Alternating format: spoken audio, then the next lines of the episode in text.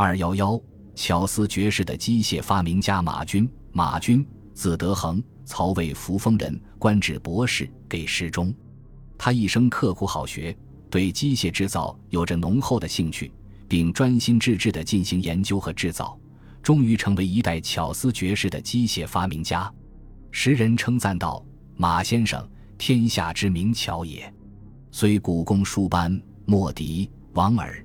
晋汉室张平子，不能过也。”马军最重要的机械发明是一种新式的引水工具——翻车。翻车即水车。又叫做龙骨车，在马军发明它之前，农业生产常用的灌溉工具是橘高和辘轳，农夫用它们从水井里汲水，然后手提肩挑着去浇灌农田。东汉灵帝中平年间，叶廷令毕兰发明了一种结构简单的洒水车，也称翻车。《后汉书·张让传》载，又作翻车可污，施于桥西，用洒南北交路，以省百姓洒道之费。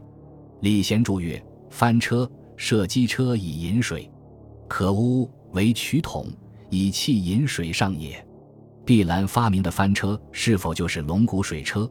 由于缺乏资料，现在已经无法得知了。而马军所造的翻车就是后世传用的龙骨水车，却是没有疑问的。是在马军居住在魏都洛阳时，有一次他看到城内有一片土地可以辟为园圃。但因地势较高，灌溉困难，于是他便发明了高效率的引水工具——翻车。这种翻车结构十分巧妙，可以连续提水，而且非常轻便，令童子转之。而灌水自负，更入更出，其巧百倍于常。翻车发明后不久便得到推广使用，并沿用了一千六百多年，一直是我国古代劳动人民最常用的水利灌溉机械之一。在农业生产中发挥了极其重要的作用。马军另一重要创造是对织机的改进。我国很早就发明了织机来织造提花织物。从文献记载和考古发现来看，早在先秦时代就已经有了多宗提花腰机，迟至汉代已有了可以织造精美织物的多宗多镍的脚踏织机，但其构造十分复杂，操纵不便，效率亦不高。据《西京杂记》记载，西汉一位最善织造葡萄锦、散花绫的妇女所用的织机上有宗镍各达一百二十个之多，织成一匹绫锦需要六十天。东汉时，织机虽经逐渐改进和简化，但仍需五十个棕镍，操作仍然很复杂。马军唤其丧工废日，乃皆意以十二镍，把镍数减少了四五倍。新织机不仅操作大为简化。功效大为提高，而且所织出的花纹图案更加精美，其奇文异变，因感而作者由自然之成形，阴阳之无穷。新型织机以其优良性能，对曹魏纺织生产的发展起了重要的作用。晋人左思魏都赋说：“锦绣相异，罗绮朝歌，棉矿房子，兼总清和。”反映的便是中原地区纺织业生产日益发达的情景。马军还制造了一辆指南车，这是他的另一重大创造。指南车是我国历史上一项杰出的机械发明，相传为周公所作，以送荒外原始。地域平漫，迷于东西，造立此车，使长直南北。但这仅是传说而已。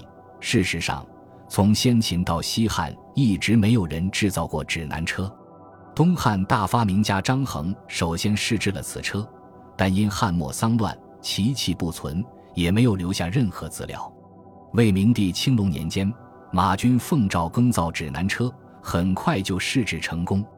由于它是在毫无前人资料的情况下制造出来的，因此其工作完全可以说是一种发明创造。《晋书·于福志》记载了指南车的具体形制。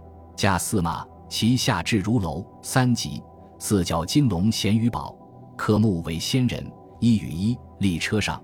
车虽回运，而手长难指。大驾出行为先启之成。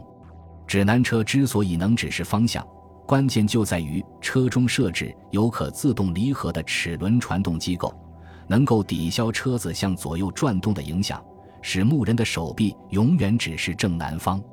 整座车结构简单，构思灵巧，说明马军对齿轮系统的传动原理已经有了十分深刻的认识。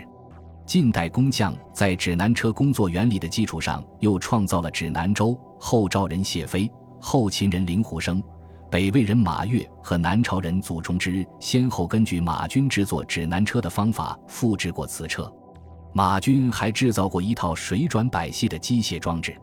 魏明帝青龙中，有人献给明帝一种木质玩具，能射而不能动。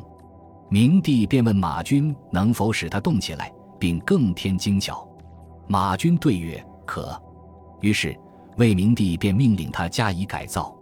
马军以大木雕构，使其形若轮，平地施之，前以水发，制成了水转百戏。其上设为女乐五象，致令牧人击鼓吹，作山乐，使牧人跳完至剑，原倒立，出入自在。百官行属，冲磨斗鸡，便桥百端，堪称一绝。水转百戏的具体构造虽然不见于史籍，但从这一段文字来看，其内部一定是运用了一套复杂的齿轮、凸轮、连杆等机械传动装置。这进一步表明，马军已经掌握了丰富的机械学知识和具有相当高的工艺制造水平。